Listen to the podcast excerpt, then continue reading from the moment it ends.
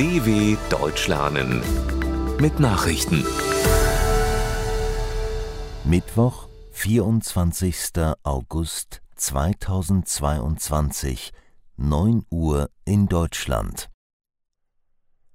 Ukraine begeht Nationalfeiertag. Im Schatten des seit einem halben Jahr andauernden russischen Angriffskriegs begeht die Ukraine an diesem Mittwoch ihren Nationalfeiertag. Vor 31 Jahren erklärte das Land seine Unabhängigkeit.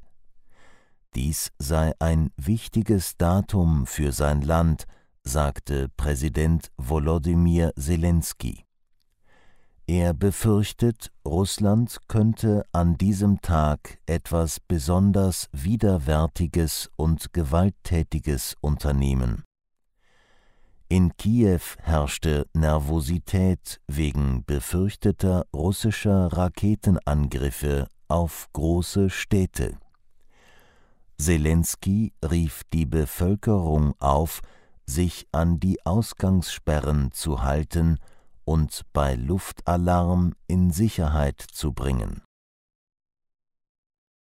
Schlagabtausch im Sicherheitsrat Russland und die Ukraine haben sich im Sicherheitsrat der Vereinten Nationen erneut gegenseitig für den Beschuss des Atomkraftwerks Saporischschja verantwortlich gemacht der Reaktorkomplex in der Südukraine wird seit März von russischen Truppen besetzt.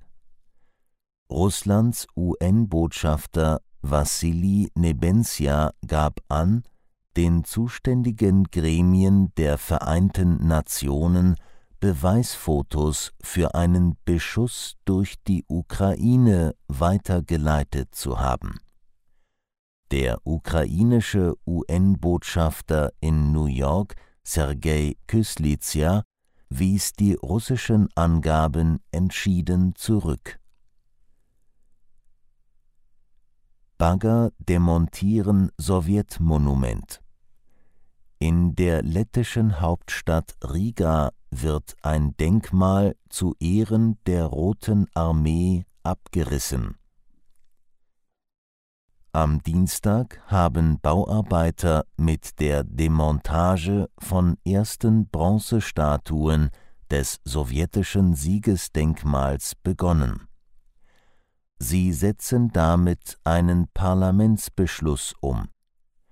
Demnach müssen bis Mitte November alle Objekte demontiert werden, die totalitäre Regime verherrlichen das Monument war 1985 zum 40. Jahrestag des sowjetischen Sieges über Hitlerdeutschland errichtet worden.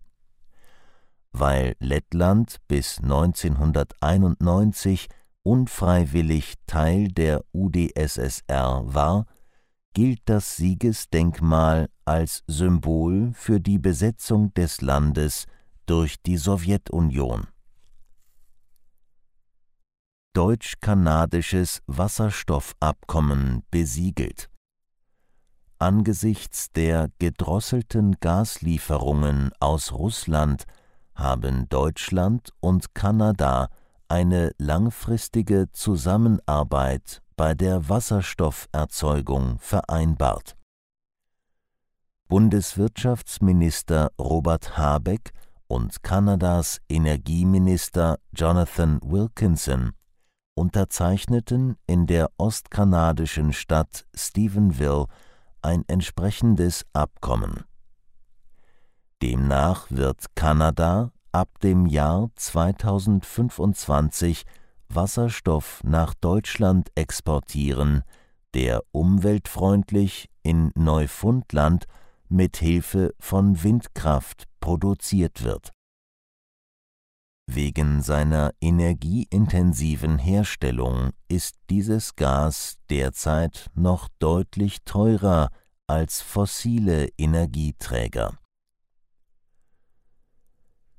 Wahl in Angola An diesem Mittwoch sind die Angolaner aufgerufen, ein neues Parlament und damit auch einen neuen Präsidenten zu bestimmen.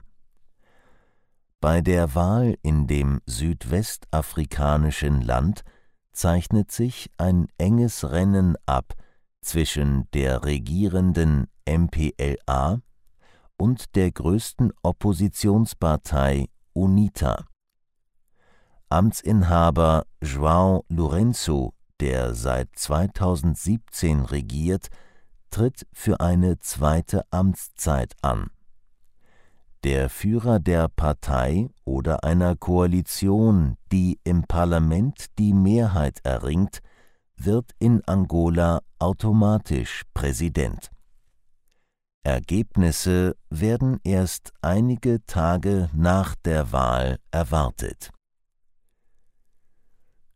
Chemiewolke über Mannheim der Austritt einer giftigen Flüssigkeit im Mannheimer Hafen hat zu einem Großeinsatz von Polizei und Rettungskräften geführt. Am Dienstagnachmittag war auf einem Werksgelände in der baden-württembergischen Stadt ein Container geborsten, in dem Fässer mit einem Bleichmittel für die Textilindustrie gelagert waren. Wegen der verdampfenden Flüssigkeit wurden Anwohner aufgefordert, Fenster und Türen geschlossen zu halten. Bei dem Großeinsatz wurden 16 Polizisten verletzt, als sie in Reichweite des Dampfes kamen. Die genauen Umstände, wie es zu dem Chemieunfall kommen konnte, sind noch unklar. Soweit die Meldungen vom Mittwoch, dem 24.08.2022. dw.com/langsame Nachrichten